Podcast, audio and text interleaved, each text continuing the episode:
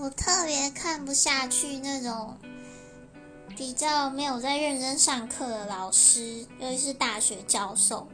就是都会看得很不顺眼。然后大学的时候，我就都不会给那些老师好脸色看，就是 我是那种从来没有在怕被当掉的学生。然后遇到那种很混的老师，我都会就是比如说课堂上真的会跟他对呛，或者是。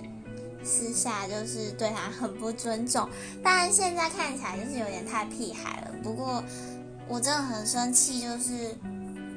你做的事情是很神圣的，就是身为一个老师，你就是是可以某一部分来讲，你是国家未来，然后 你就是把它当成是一份领薪水的工作的话，我真的觉得很看不下去。